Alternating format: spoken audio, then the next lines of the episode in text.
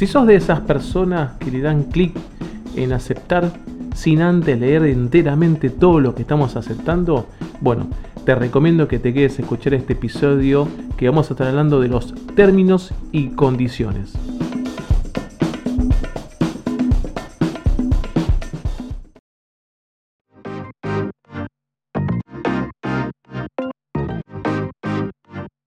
Esto es Derecho y Turismo, un podcast para hablar de temas legales de una manera clara y sencilla. Si no me seguís en redes, te invito a hacerlo. En la descripción te voy a dejar los enlaces.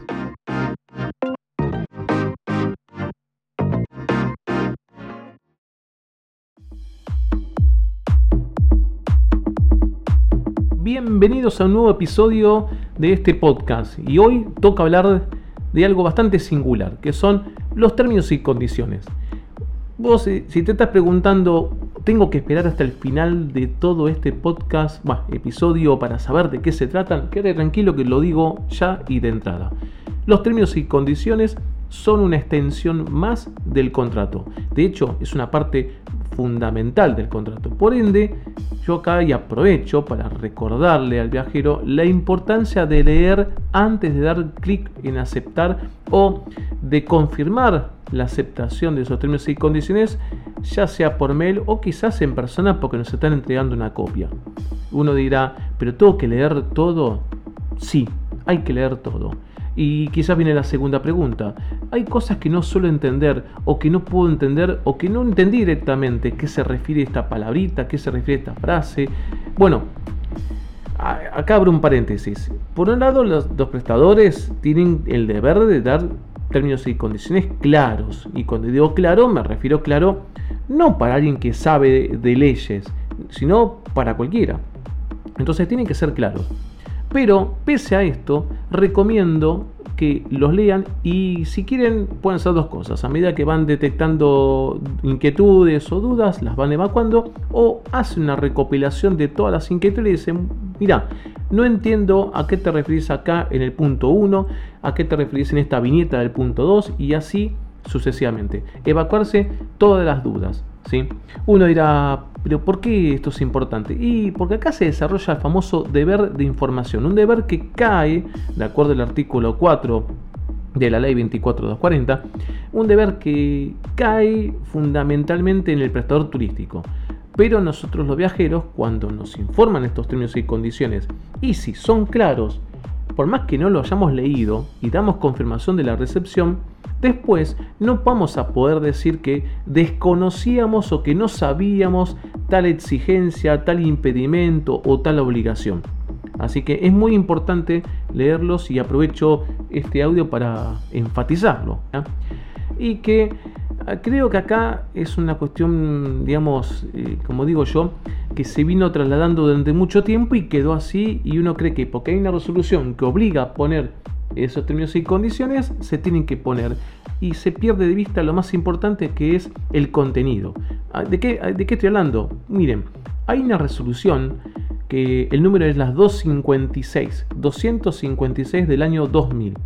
En esa resolución se fijaban términos y condiciones y si uno lo lee rapiditamente va a decir, ah, yo tengo que poner estos términos y condiciones que justamente la resolución los, los agrega como anexo. Y la realidad es que está mal.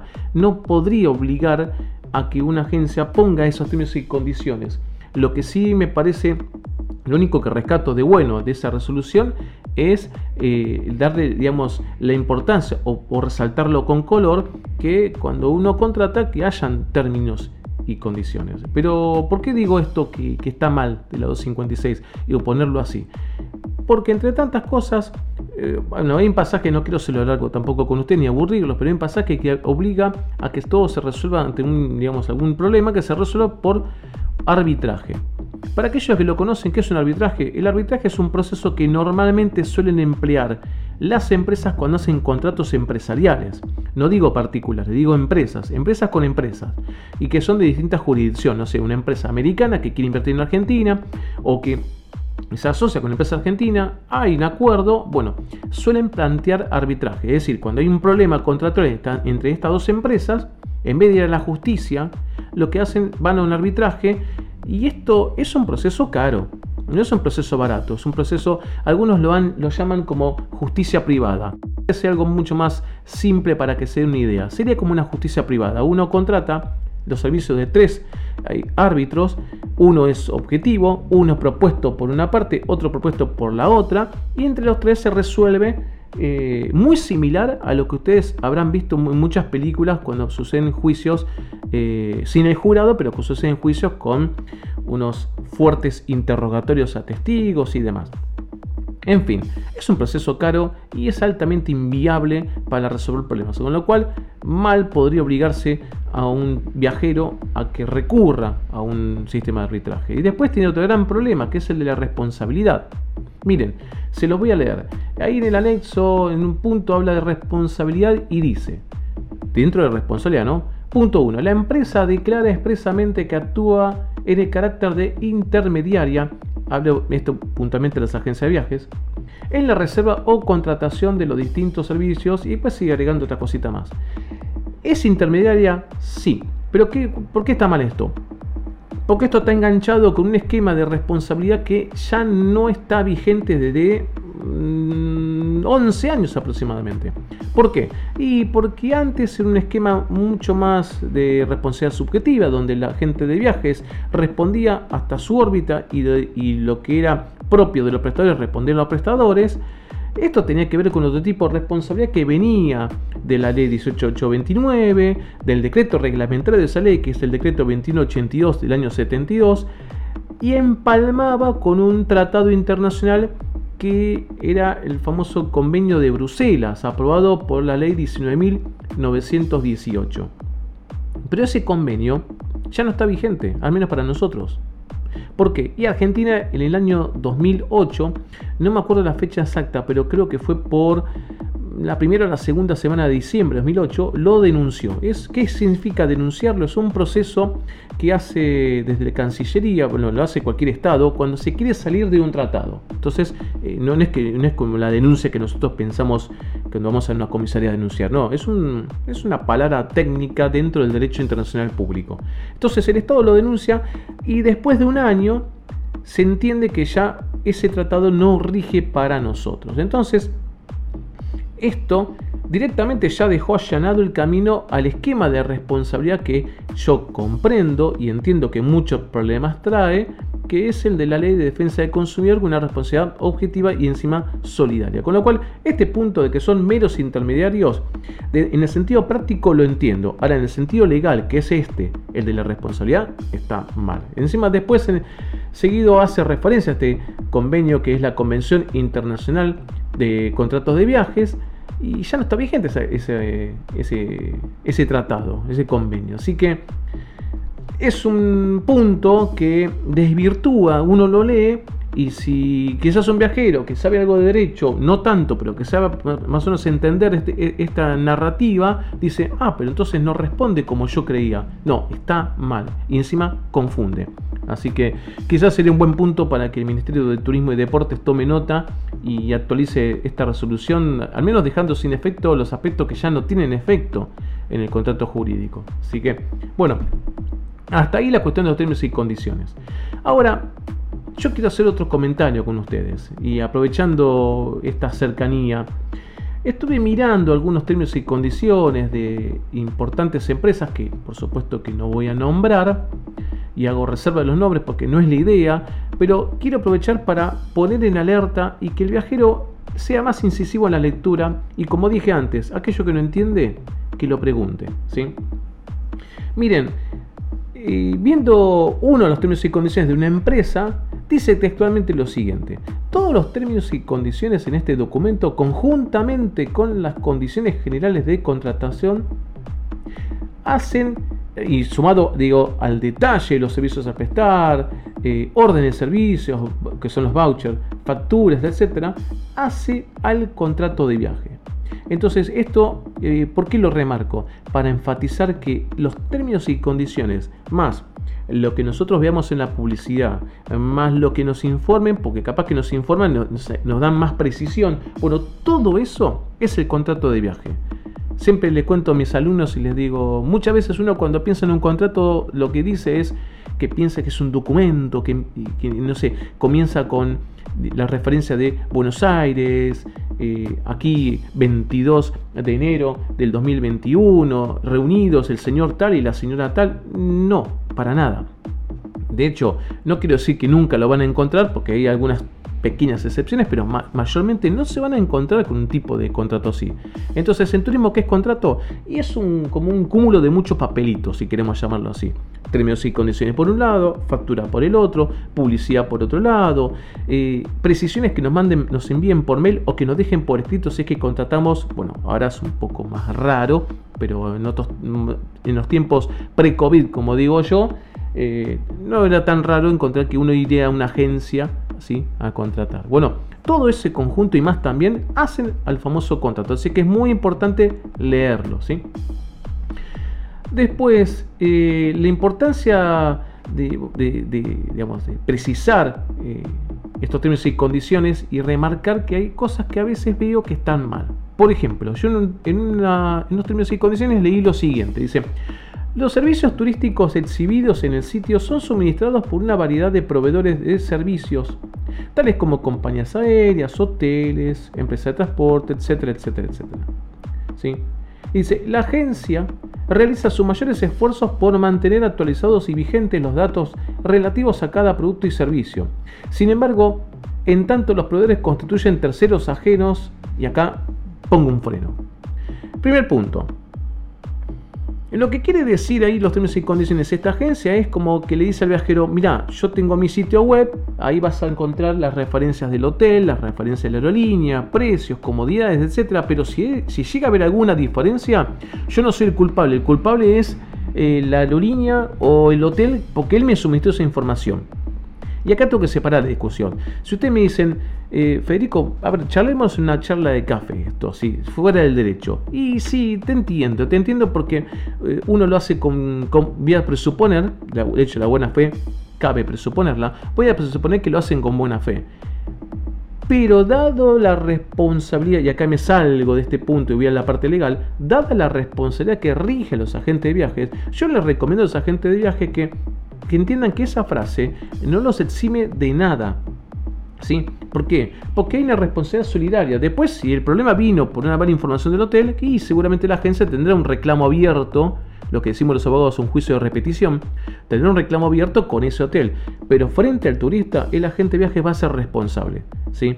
Así que atentos a eso. Y después dice que constituyen terceros ajenos a la agencia. Mm, sí, son terceros ajenos porque son empresas distintas a lo que es la agencia. Pero en el, vínculo jurídico con el cliente, o sea, el viajero, no son terceros ajenos. Así que cuidado con eso porque no va a ser un, punto para poder librarse de la responsabilidad objetiva como marca el artículo 40 de la ley de defensa del consumidor, que es la ley 24240. Así que atentos a eso. Otra cuestión que me llamó mucho la atención, y no digo que esté mal, pero que estén atentos porque acá el viajero tiene que ser más incisivo en la lectura. Fíjense en lo que dice estos términos y condiciones. Una vez que la agencia reciba la solicitud de contratación, verificará la disponibilidad de los servicios y procesará el pedido dentro de las 24 horas, informando mediante correo electrónico o telefónicamente al usuario sobre dicha disponibilidad. Y agrega después, la contratación no se considerará efectuada hasta tanto la agencia confirme la disponibilidad y se acredite positivamente el pago de los servicios contratados. Y agrega un par de cosas más, pero ¿por qué lo, remarco esto? Porque a veces uno y, esto puedo, puedo, entender al viajero, ¿sí? voy a hablar como, como, digo yo, como don Tito de una Marta. Uno cuando ve una página, dice comprar o ofertar, ya digamos en su cabeza dice, ya está, ya lo compré, ya es mío. ¿Cuál es el problema? El problema es que técnicamente no lo es. Acá la agencia te está dando clara información de que, ojo, mira que el paquete que vos estás contratando, hasta que no tengas una confirmación de la disponibilidad que diga hay lugar para vos y esto sumado a que se acredite el pago, porque capaz que el pago lo podemos hacer por transferencia. Y ustedes saben bien que veces la transferencia demora un tiempo, no en, el saliente del banco, más que nada cuando son bancos distintos, sino en la entrada al otro banco. Así que hasta que se acredite la cuenta de la agencia, no lo toma como un pago positivo, ni hablar si llegan a pagar con cheque. Bien, y después otra cuestión que vi que me pareció importante destacarlo es que eh, en los términos y condiciones que titulan como información de contacto.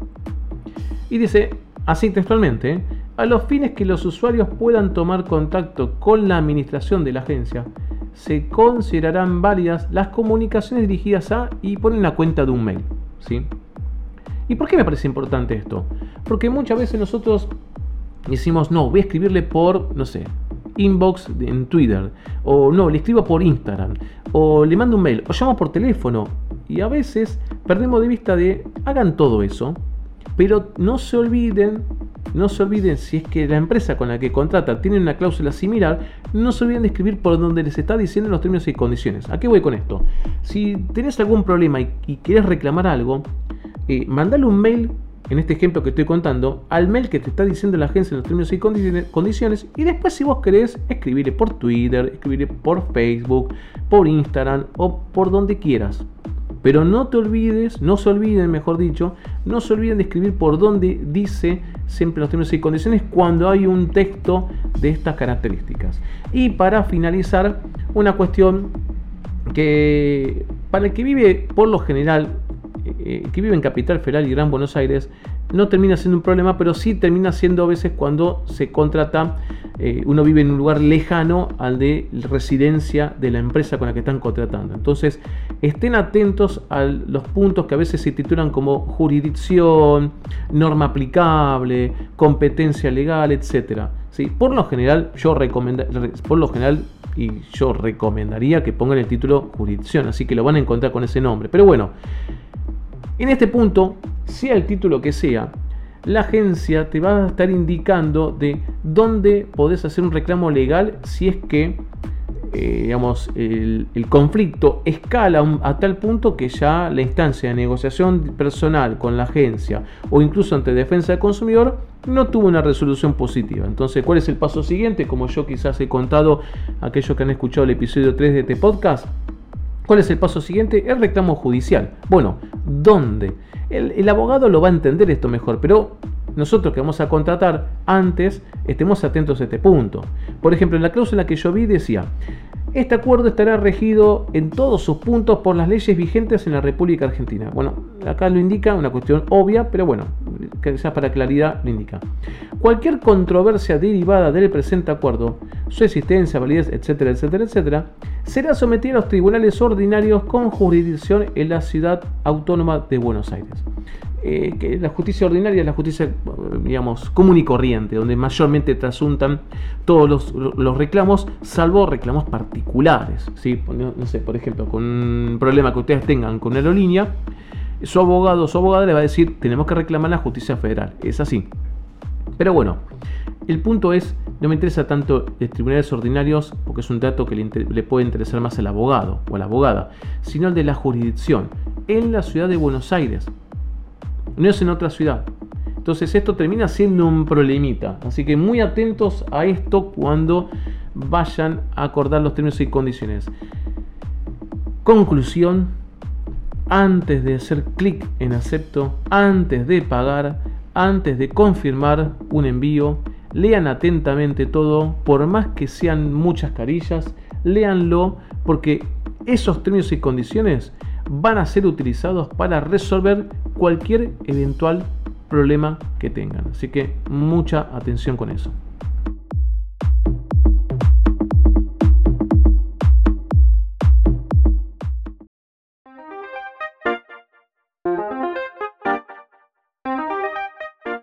Hasta aquí hemos llegado en este episodio número 6 del podcast Derecho y Turismo.